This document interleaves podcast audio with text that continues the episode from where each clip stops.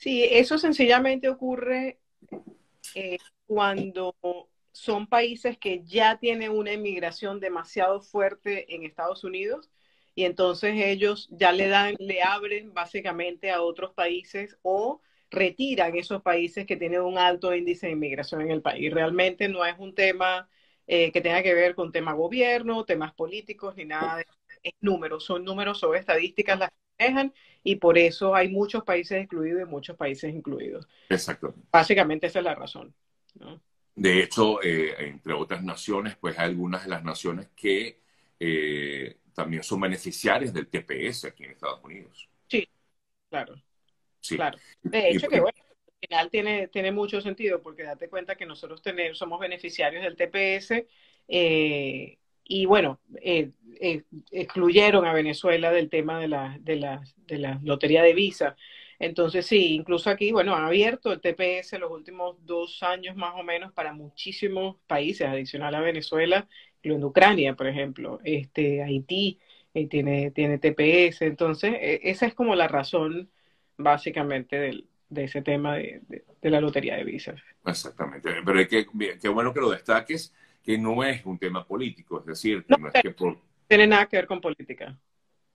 Sí, eh, así que bueno, lamentablemente sí, además que no es la primera vez, porque el año, este, este año que corre también eh, no estaban incluidos. No estaba, el año tuyo y este año también quedó excluido. Y yo creo que, bueno, o sea, sí hay, y todos lo saben, inmigración altísima este, a Estados Unidos de venezolanos, y entonces eso hace que apaguen, vamos a decirlo así, el switch de las loterías de visa y bueno, nadie sabe, tal vez el año que viene volvamos a estar o volvamos a estar. Yo conozco muchos venezolanos que fueron beneficiarios de la lotería de visa históricamente, de hecho que de Latinoamérica creo que era uno de los, de los países más altos eh, con personas que obtenían la lotería de visa.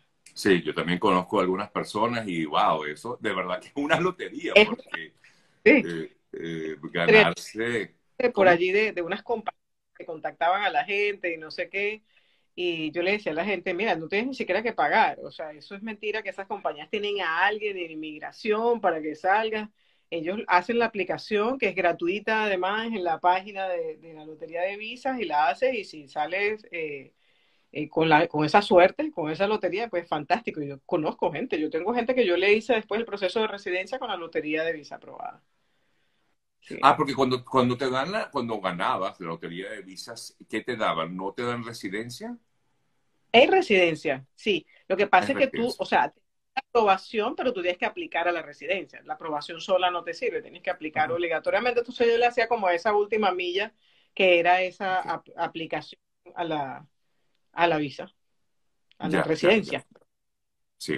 Bueno, aquí tengo a alguien que escribe, nosotros tuvimos la bendición hace seis años, ganamos la lotería, vivimos en Estados Unidos, agradecidos con Dios, bueno, es así. Este, es una lotería, insisto, y ojalá, y, y, al que se lo ganó, bueno, nada. Totalmente, totalmente, así mismo es. Bueno, eh, vamos a, amigas, amigos, a, bueno, a hacerle consultas a Yesenia, que ya comienzan a hacer algunas preguntas por aquí. Pueden escribirme, por supuesto, a través de todas las plataformas para eh, cualquier interrogante que tengan con respecto a temas migratorios. Y por aquí te preguntaban, eh, bueno, aquí hablan también de, estoy leyendo la de TikTok, eh, me dicen que también aquí fue una afortunada.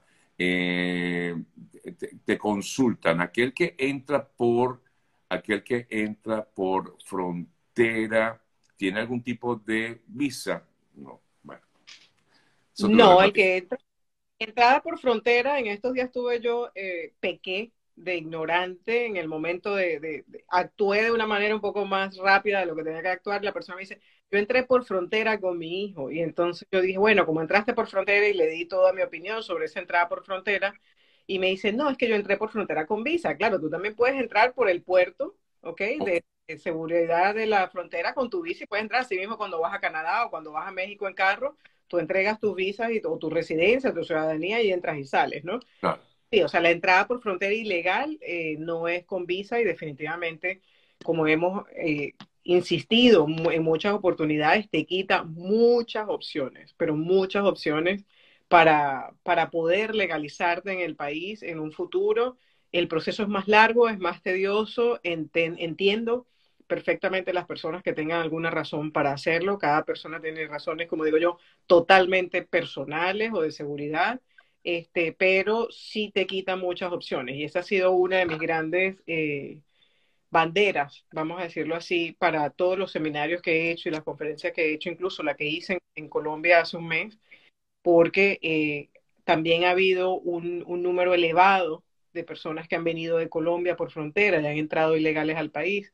Y la intención es incluso personas profesionales, que es lo que hemos hablado antes, eh, donde yo les digo, ¿para qué entraste por frontera? ¿Qué estás haciendo? O sea, ¿por qué no te asesoras bien? Primero haces una evaluación de cuáles son tus condiciones eh, migratorias, cuáles son tus condiciones profesionales o inclusive tus, tus condiciones económicas, porque tal vez puede ser que académicamente no califiques, pero tal vez puedes aplicar para otro tipo de visa y entrar aquí sin que tu seguridad esté en riesgo y sin que tu futuro esté en riesgo. Hay quizás algún, algún, algún tipo de desinformación de seña, porque efectivamente hay muchas, opciones. Y claro, digamos que la primera, la, la, persona se va a las primeras y dice, yo me voy por frontera, entro ilegal, cuando tienes una opción que puedes manejar perfectamente incluso desde el lugar donde te encuentras, no tienes ni que moverte, ¿no? Así es, yo tengo un cliente que estaba en Chile, de hecho, este, y él me contactó como en diciembre más o menos del año pasado y me dijo, doctora, se me venció mi visa de turismo y yo me voy a ir por frontera. Y yo le dije, pero ¿qué te pasa a ti que tú tienes que venirte por frontera? Si tú estás en Chile, tú estás bien, tienes trabajo, o sea, ¿cuál es el problema que tienes? Y este, yo le hice a él una evaluación del currículum, incluso ni siquiera aplicaba para una EB2, aplicaba para una EB1, habilidades extraordinarias, porque es una persona que eh, desde el punto de vista de como atleta, tiene una, una carrera súper destacada y hoy por hoy está aquí con residencia permanente. Le dije, que menos mal, no tomaste esa decisión loca de venirte por frontera, ponerte en riesgo, incluso venía con su hija y su, su, su hija y su esposa, este, y hoy por hoy realmente lo, lo puedo lograr, ¿no? Por medio de otras alternativas. Y así como existe esta alternativa, es, aquí hay un abecedario de visas. ¿Ok? O sea, que, que, no, la alternativa no es sencillamente, bueno, como Pepito Pérez me contó de que entró por la frontera, entonces listo, yo me voy por la frontera, porque, señores, no, eso no es lo más inteligente, no es lo que debemos hacer. Yo creo que las personas que hacen una entrada de este tipo al país tienen que ser personas que tienen cero opción y su vida corre peligro. No puede vivir en ningún otro lugar del globo terráqueo. De resto, como yo digo, la Tierra es redonda, según todavía dicen los científicos, ¿no? Entonces, organícense, hagan las cosas de una manera organizada y planifíquense y sobre todo piensen en su seguridad personal. Sí, eh, es un tema de información, de planificación, eh, como bien comentas, Yesenia, eh, porque es peligroso, no solamente la selva del Darién, es peligroso todo el paso por eh, Centroamérica, lo hemos visto, por México, donde no hay respeto de derechos humanos, sí, no los hay, y además el cruce del río es peligroso. Eh, cada día conocemos de más y más personas que desaparecen o lamentablemente pierden la vida en esto. Así que si usted toma la decisión, bueno, es su decisión, pero nuestro deber es darle información para que usted piense, lo piense bien y quizás, bueno, puede ser, es que quizás también, Yesenia, muchas personas dicen, bueno, es que eso me cuesta mucho, eh, me cuesta mucho dinero, ajá, pero ¿cuánto le cuesta hacer toda esta travesía? ¿No? No es solamente la travesía, es que, que, puede ser más un tema de dinero o un tema de tu vida, por un lado, y por otro lado, señores, una defensa de orden de deportación adentro de Estados Unidos no baja de 15 o 20 mil dólares. Eso no son cosas, y créanme que cuando las personas están en una situación que tienen un grillete en el tobillo, tienen una orden de tener que estar constantemente compareciendo, el ICE le toca la puerta de la casa, eso cuesta mucho más. Yo pienso que la tranquilidad cuesta más que cualquier dinero en el mundo, cualquier cantidad de dinero. O sea, eh, ahí es que ahí es donde yo me enfatizo mucho, porque yo digo, bueno, pero ¿por qué razón hay? Yo entiendo porque he conocido personas que definitivamente tenían cero opciones. Su única opción era porque literalmente corrían peligro, o sea, era casi que debido a muerte.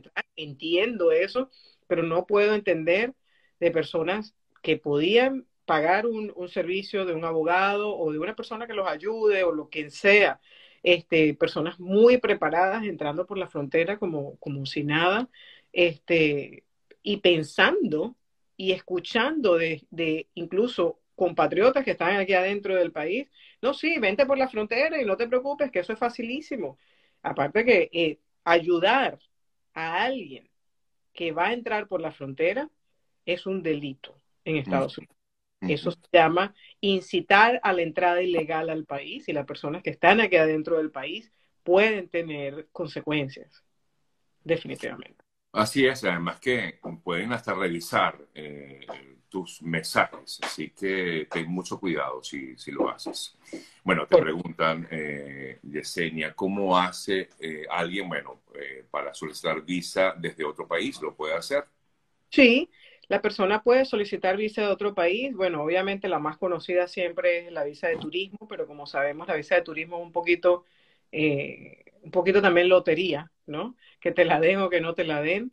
Este, pero además hay visas para poder entrar al país. Por ejemplo, las personas que se han destacado en algo, o sea, literalmente destacado, personas que se, son consideradas que tienen una habilidad extraordinaria, músicos, atletas, científicos, profesores universitarios, personas que tienen eh, estudios académicos de, mayores de cinco años de, de, tiempo en la universidad a largo plazo, este, son personas que definitivamente pueden evaluar su perfil profesional, aplican desde su país, así no tengan una visa de turista, tú puedes aplicar tu país a una EB1, a una EB2 de interés nacional, esperas tu aprobación allá, haces tu cita consular allá y entras a Estados Unidos, como digo yo, por la puerta grande, con tu residencia permanente, con toda una gama de opciones arriba de la mesa que definitivamente no son las mismas que tienes si, si haces una entrada ilegal al país.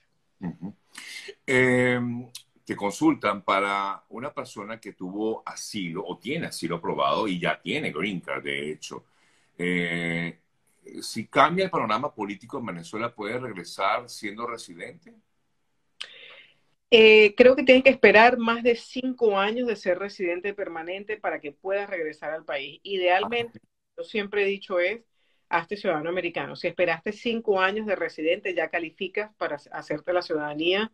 Este, haz tu, eh, tu ciudadanía y entra y sale a Estados Unidos con tu ciudadanía y ve a Venezuela.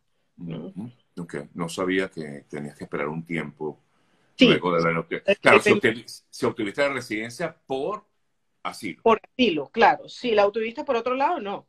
O sea, por puedes haber pedido asilo eh, te casaste con una persona y obtuviste tu, tu, residencia por matrimonio, el asilo lo cierras y tú, tu categoría es diferente de residencia porque tu categoría es una categoría por petición familiar y sí, puedes ir mañana en la mañana a Venezuela, así no haya cambiado el gobierno, e entrar y salir, pues tú al final no tuviste todo el beneficio migratorio por el lado del asilo.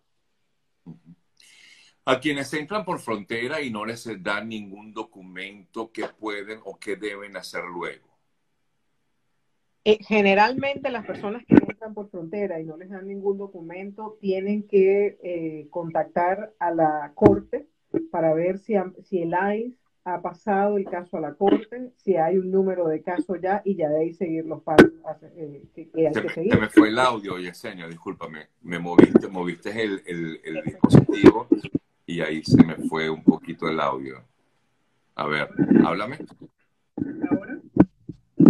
Sí, no, no te tengo. O sea, te tengo, pero se oye muy lejano. No sé qué, qué, qué muy. A ver. ¿Ahora? Ok, mejor. Gracias. Gracias. Discúlpame. Ajá. no, no, discúlpame tú, es que a veces aquí el internet es un poquito irregular. Ya. Este... Eh, ajá, me decías entonces eh, que no Sí, entonces deben de contactar a la corte, deben de contactar a ICE, deben de tratar de ver si le dieron un número de extranjero, que es un número de alguien, empieza con la letra A y luego viene nueve dígitos. Traten por lo menos de tener eso, porque eso es como la forma más fácil de poder saber de que hubo algún procesamiento, ¿no? Este, y bueno, también hay organizaciones de derechos humanos eh, para inmigrantes, pro inmigrantes, que le pueden, le pueden asignar a algún paralegal o alguna persona que le pueda dar los pasos a seguir para este tipo de cosas, un abogado, o bueno, pueden, obviamente también siempre pueden contratar un abogado privado, ¿no? ¿Cómo se puede hacer para solicitar una extensión o prórroga ah, para la visa de turismo? Ok, eh, tienes que hacer la forma I-539, la puedes hacer en línea o la puedes hacer eh, en papel, en físico, con el Departamento de Inmigración. Tienes, no puedes esperar a que se te vaya, que se te venza la estadía, tienes que hacerlo 45 días antes del vencimiento, del vencimiento de la estadía. Tienes que hacer una descripción de inmigración de por qué razón quieres quedarte más tiempo en el país. Y bueno, pagar los aranceles y mandarlo al lugar correcto. En la página de internet del Departamento de Inmigración están los pasos exactos. Okay. Eh, ¿Recomienda usted sacar permiso de trabajo de TPS teniendo asilo? Ok, todo depende de qué es lo que está pasando. Por ejemplo, el asilo político te permite tener un permiso de trabajo por dos años, primero que nada. Es mucho más largo que el permiso de trabajo por el TPS.